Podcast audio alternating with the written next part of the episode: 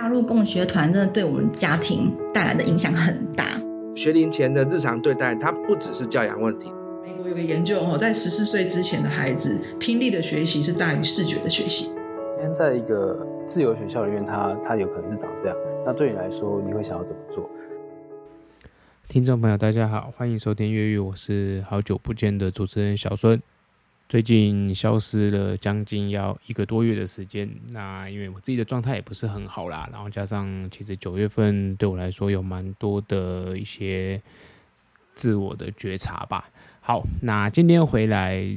录制新的一个节目，有点算是还债吧，因为很意外的，今天刚好有收到有听众朋友留言说。之前有听过我访过林燕老师，就是人文他们国中小的老师的那一集，他问我说，我自己到底有没有去参访过人文呢？很希望可以听到我的一些想法，那我就来还债吧。因为在九月、八月的八月底吧，对，好像是八月底还是九月初的时候，刚好我们在正大他们第六届的朋友有一些参访的一些学校的。机会，那我就跟着他们一起到人文的国中小里这边去做这个参观。那人文大家应该有听过我们节目，或者说你有对实验学校有兴趣的话，你知道它是在头城嘛？那我上一次其实在军优的论坛里面。我就很刚好的有碰到他们的乐生校长。那当初其实我并不知道乐生是人文的校长，我还把他当成人文的老师，就是聊了一番，说：“哎，老师您在人文这边待了几年？”那这样子蛮好笑的一些事情。那我跟人文算是蛮有渊源的啦，因为玉芝以前也是从人文出来的嘛，那他也是在展腹这个系统下面沐浴长大的孩子，所以我跟杨文贵教授之前在展夫的活动里面，我们也有碰面啊。杨教授还有送过我一本他的书，那我想。嗯，如果你对这一集节目有兴趣的话，我都蛮推荐说，你可以去看呃杨教授那一本书，就是做对教养不需要勇气，好像是到第二版吧。那这本书好像买不到了，因为他刷的数量是有限的。不过坊间应该有在流通的，所以如果有兴趣的话，可能还是可以入手。好，那回到正题，讲到说人文的一些参访的心得嘛。好，我就第一个先讲我对这个学校最大的印象好了，就是我进去校园的时候就觉得哇，超大的。以实验学校来说，呃，我过去去过种子，然后我也去过一些实验教育机构，还有团体，那都没有人文大。那我想蛮合理的啦，因为你像种子，它在嗯乌来的深山里面嘛。然后还有在台北市的各式各样的这些机构团体，你寄生在学校，或者是说你自己租在大楼里面的话，其实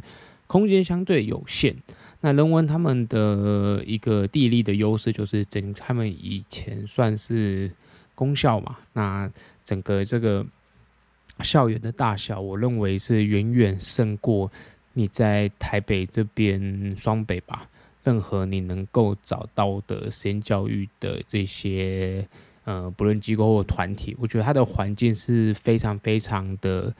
嗯，占尽各种的优势，就是校园很大，然后宜兰就是一个好山好水的一个很舒服的环境。那相对也没有那些，因为头城本身就已经是一个蛮郊区的地方了嘛，所以。也没有那些嗯车辆的空气污染的感觉，所以整个给我们那一天在参访的时候的感觉，我就是觉得哇，这些孩子能在这样的空间里面学习，真的很幸福、很舒服。那这是从整体校园的大小来讲啊。那如果说你去谈到教室的设计的话，那我不知道大家有没有去过和平私校，因为和平私校其实就是一间以人文为蓝图，想要去复制在台北发展出来的实验学校嘛。那所以他们在教室设计上面蛮相似的。不过和平私校一般人应该也没有机会进去。那我也是因为之前在军优论坛的场合下面，我刚好可以进去里面。那人文就是教室里面，它很多间教室就是有木板地，然后。它比较属于开放式教室，它不像传统的教室会有那种好像你门要打开才能进去。它其实每一个教室的空间都是像是开放式那个很宽敞的感觉。那这个很宽敞的感觉呢，我觉得上起课来你会觉得很不一样。那第一个是它就不太像传统教室那种老师好像要对着一群学生讲话。那在那个开放这么开放的空间里面，其实老师讲话不会那么被凝聚起来，所以变成说学生其实要专心听。那我们自己当天其实有进去观课啦。那我看到的情况是，大部分学生也都算是有有投入在这个课程里面，所以我觉得他们的教室也跟传统的学校很不一样。所以我觉得单从环境面来说，老实说，是我目前自己看过的实验学校里面，我认为是数一数二很棒的条的这个地理条环境。还有它的空间设置，所有东西我觉得都做的，嗯，算是我理想中我觉得非常好的一个样貌吧。那台湾校园的空间跟他们的占地之外呢，那。我们当天其实有跟一些孩子接触，那因为我们其实就是有点像走马看花，那他们也很友善的让我们在校园里面就是自己去决定你要去看哪一个角落、哪一个课堂。那我想我们当天其实比较有兴趣的一个是看说，诶，他们的孩子跟我们。这些陌生人的互动会不会诶，会不会怕我们，或者说诶，他们是怎么样子跟这些诶不认识的大哥哥大姐姐们去讲话？那我们发现说，诶，在低年级的孩子里面，我们其实有碰到一群孩子在玩水枪，然后他们就跟我们玩起来，就拿水枪射我们。所以，孩子有没有怕权威这件事情，我觉得在这边很明显是完全没有。对，就是他们。在一个没有权威的环境下面长大，对他们来说，碰到大人，其实他们就是把他当成一个人，比较不会像，嗯，我们讲说传统的体制学校里面，很多小孩其实会怕老师，会怕师长，他们其实不太敢跟大人讲话。那我觉得这个在人文，我们当初参访的时候，就有很明显的感受到说，诶，这一群孩子，他们的主体性是相对完整的，就是他们知道自己在做什么，他们也。知道他们想要什么，然后他们也面对不认识的人，他们也愿意去做交流。那不只是在低年级啊，其实后来我们有碰到一些嗯、国中以上的孩子，我们有问到他们在做的食物，那他们也有跟我们介绍一下。所以从嗯、人本的这一个核心理念来看，我觉得人文确实在教育的理念来说，他们贯彻人本教育做得很好，就是。对于每一个孩子，他们的主体性，他们真的保留的蛮好，嗯，蛮彻底的吧？对。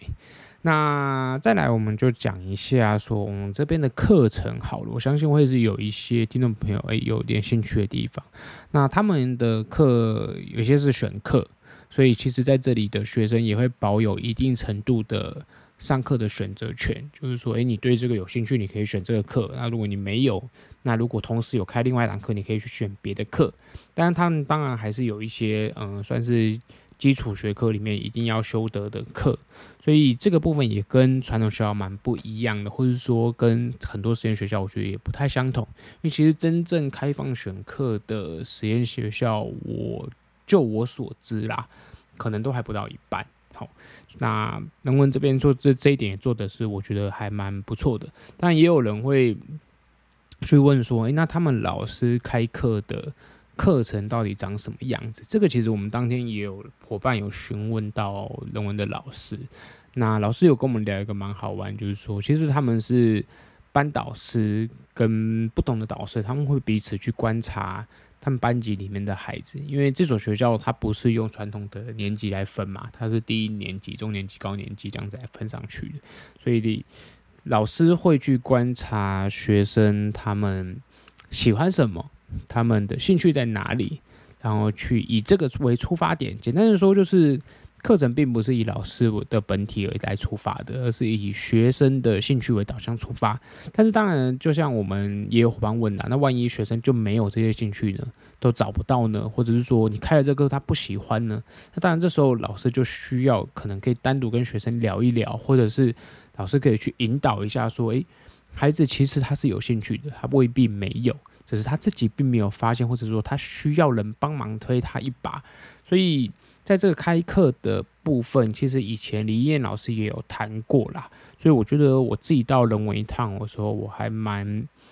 欣赏这一块的。当然，我觉得这一块对老师的要求耗能是非常非常大，因为老师们就时常时常就会要开会去。不断的去呃 go through，就是去了解说，哎，学生的这些状态，他们到底目前的上的东西、学的东西适不适合，是不是他们想要的？那所以他们在这个这间学校里面，其实老师会花蛮多的心力，都是在开会去了解、去彼此去沟通学生的状况，然后要做很多很多的观察吧，大概是这个样子。那。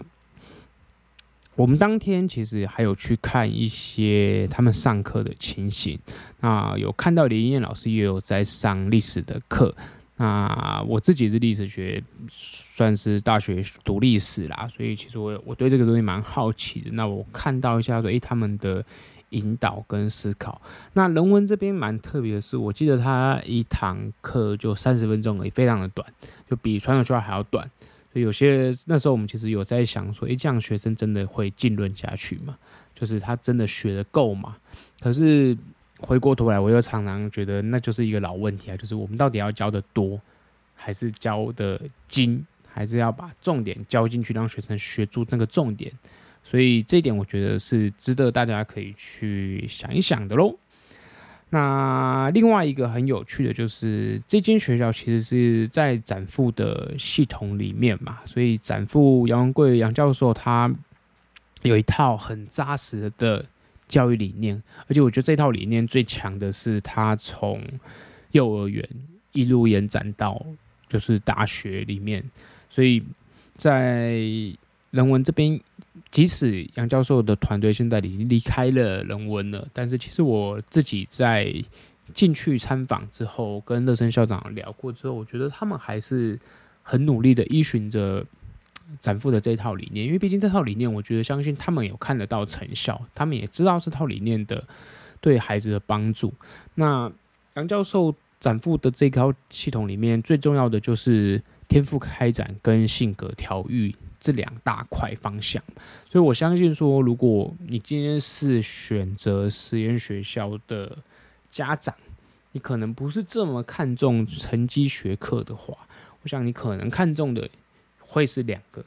刚好就会落在呃杨教授他所想他所讲强调这两个东西，也就是说天赋孩子的性向天赋到底在哪里？那性格就是能不能够稳定的。去表达情绪，稳定的去收敛自己的情绪，能够成为一个呃情绪掌握自己情绪很相对稳定的人。那这个是在展附的系统里面，我认为说，诶，外界之前曾经我听说过说，诶，展附离开，有人觉得说人文好像就会变得怎么样。但是我们自己进去的时候，其实我觉得他们那里的老师，因为也都是以前留下来的老师嘛，他们的变动并不大。那相对来说。我认为，嗯，以教育理念的这套系统，他们还是紧紧的去依附着，就是展附的这套系统来做得蛮好的。那这套系统里面很强调的是说，家庭整个家庭的一个提升，那不只是孩子，很更大的一块，我觉得是放在怎么教育家长。所以你在人文的这些就读人文的家庭里面，他们的家长都会受到人文很大的影响。那我认为，嗯，这个是我当初去参访的时候，我觉得最感动的吧。因为我觉得做教育最困难的其实是教育家长。那很多地方都把这一块推走了，可是你不教育家长，孩子是不会变好的。相对的，如果你把家长诶教育了，你让家长理解怎么样去带孩子，怎么样去陪伴孩子，怎么样去支持孩子，那我觉得其实不太担心。就是孩子自己在学上面的问题，所以展父他们就算是贯彻了这一点吧。他们会花非常多的心力帮家长上课，跟家长沟通，然后去让家长理解说：诶，孩子的性格调育到什么阶段？孩子的天赋现在在往哪一方面走？那我自己觉得这个是我在参访的时候留下很深刻的印象的部分吧。那最后我想讲一下说，我们当天去的时候，其实还有人文的毕业生也有回来跟我们一起参访。然后他是很久之前就毕业了，然后 有跟我们聊，我们有跟他询问了一些人文以前的状况跟现在的状况。那当然，我觉得人文的毕业生都有一个蛮大的特特色，就是说他们很有自信。那这个可能也跟人文的整套系统，因为他让让小孩子有很足够的时间在他们小学阶段拼命的玩嘛。那当他们把这个玩的所有的东西都玩过之后，其实孩子自然玩够了，他就会想要再往下一个阶段去探究知识。那我蛮相信这套理论的啊，因为我认为，其实现在很多孩子他们缺乏的东西，他们就是因为玩的不够嘛，所以在国中阶段、高中阶段，他还是想要回去玩电动，去弥补他的玩乐。因为很多东西童年过了，你就没有办法再回去玩了，所以。在展父这边，我看到的蛮多的情况，确实是，诶，这些孩子看起来他们真的玩得很够了，所以他们自然就会往下个阶段前进。那当他玩够之后，往下个阶段前进的时候，他的那个前进的速度，或者说我们讲说他的专注度跟他的目标方向就变得很明确。那这也是很多展富的孩子，可能国小念完了，他们会自己想要往外闯，因为他们会觉得，诶，我已经玩够了，我可能不想要再继续。这样子在这样的环境玩了，我想要去看看外面的世界，所以这也是我想预知或者是其他的有一些毕业的校友，他们曾经都走过这条路，那我觉得是蛮有趣的。那除了我们刚刚讲的说，诶，展腹的孩子都很有自信以外，我觉得他们也毕业生也有跟我们分提到一个分享的点，就是说，可能因为他们体验的多了，比别的学生体验的。都更早更多，所以对他们来说，他们进到呃国高中大学的阶段，当他们从展腹离开之后，常常会觉得，诶，周边的人相对是幼稚的，或者说，诶，他们怎么这个都不会，这个都没有体验过，他们这个都做不好。那我认为这个也是，嗯，目前实验教育里面，我觉得一个很有趣的状况啦。当然，我跟朋友聊这个问题，我并不认为说，嗯，你比别人早体验，就是你比人家好。其实那也只代表说，你们你的起跑点比别人更早一些，然后可能你领先别人一段。而在出了社会的时候，我觉得这一段是很轻易就会被弥平的，因为人会在社会这样子的真实环境中被打击，或者是说。打击后的成长，这些东西是非常快速的，所以每一个人他的成长曲线，其实最终来看，我觉得大家相去其实不会太远。就是说，如果你在整个人生的教育阶段里面，你的思考、你的学习模式这些东西建立得够好的话啦，你只是差在说，诶，体验不足的话，那其实只要把时间拉长，体验自然就会越来越平等。那这个大概是我参访人文下来，嗯，各式各样、哩哩啦啦的一些心得吧。那最后这个地方的教师系统，我觉得也是很有趣的，就是一个非常民主，然后花非常非常多的时间在沟通孩子的情况。他们就是一间围绕孩子的学校，所以，嗯，有听众没有问说，我访过林燕老师，然后我又来人文，我到底有没有？看过人文，想要听听我的看法的话，我会觉得非常非常吸引我吧。就是他跟我理想中的实验学校的样貌，嗯，非常非常接近的。就是可能就是说，至少有九十趴的要素都是我非常非常非常喜欢的，剩下十趴不是我不喜欢，而是我也不知道我到底真正喜喜欢的完全的样貌长什么样子。那最后就想跟朋友分享，听众朋友讲的是说，我们其实，在这样子的实验教育的工作里面，我们会有机会看到不同的学校。那我觉得，选学校这件事情，就是你参访、参访、参访、参访，你就是要不断的去看，不断的去看，不断的去看，看的越多，你就越清楚，诶。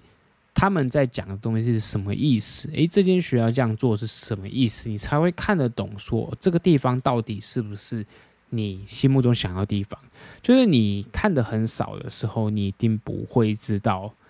你到底想要的学校长什么样子。可当你看的越来越多的时候，你的比较值就很多了。然后你图脑中的样貌也变丰富了，所以老实说，在过了这么几年下来参访的一些学校里面，我觉得这一次参访人文，嗯，我留下很深刻的印象，包括说后来人文九月份又有一个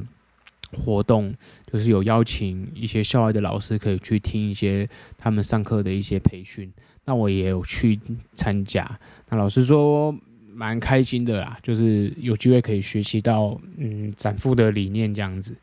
好，那最后，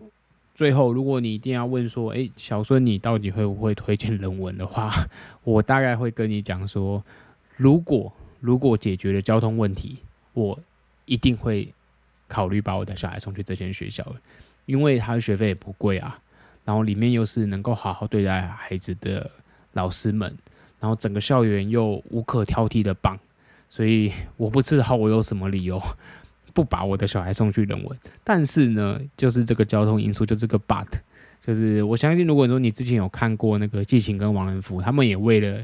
小孩迁到头城嘛，然后让他们小孩读人文嘛。所以你比你首先你想要读这间学校，你就要克服这个交通上面很大的障碍。但是我认为，如果你真的克服的话啦。有其价值存在，这也是跟我去参访的另外一个好朋友，他只他的小孩上小一，他就说，哦，他真的好好有那个冲动，想要这样子直接转转去人文，因为学费也不贵啊，对啊，然后各式各样的东西都很符合我们嗯所在强调的说实验教育的多元样貌吧，那。大概是这样。如果说你听众朋友有任何的问题，我就欢迎说，诶，你可以留言，我一定会回复你。当然说，虽然说我最近很久没有更新了，但是我接下来下个月要去瑞典去做一些培训，然后因为我也会开始我的新的工作，所以也许会有一些新的东西可以分享吧。那我们就下一集见啦！啊，至于下一集会讲什么？我想我可能会分享我去全能参访的一些心得吧。好，那我们下一集见，大家拜拜。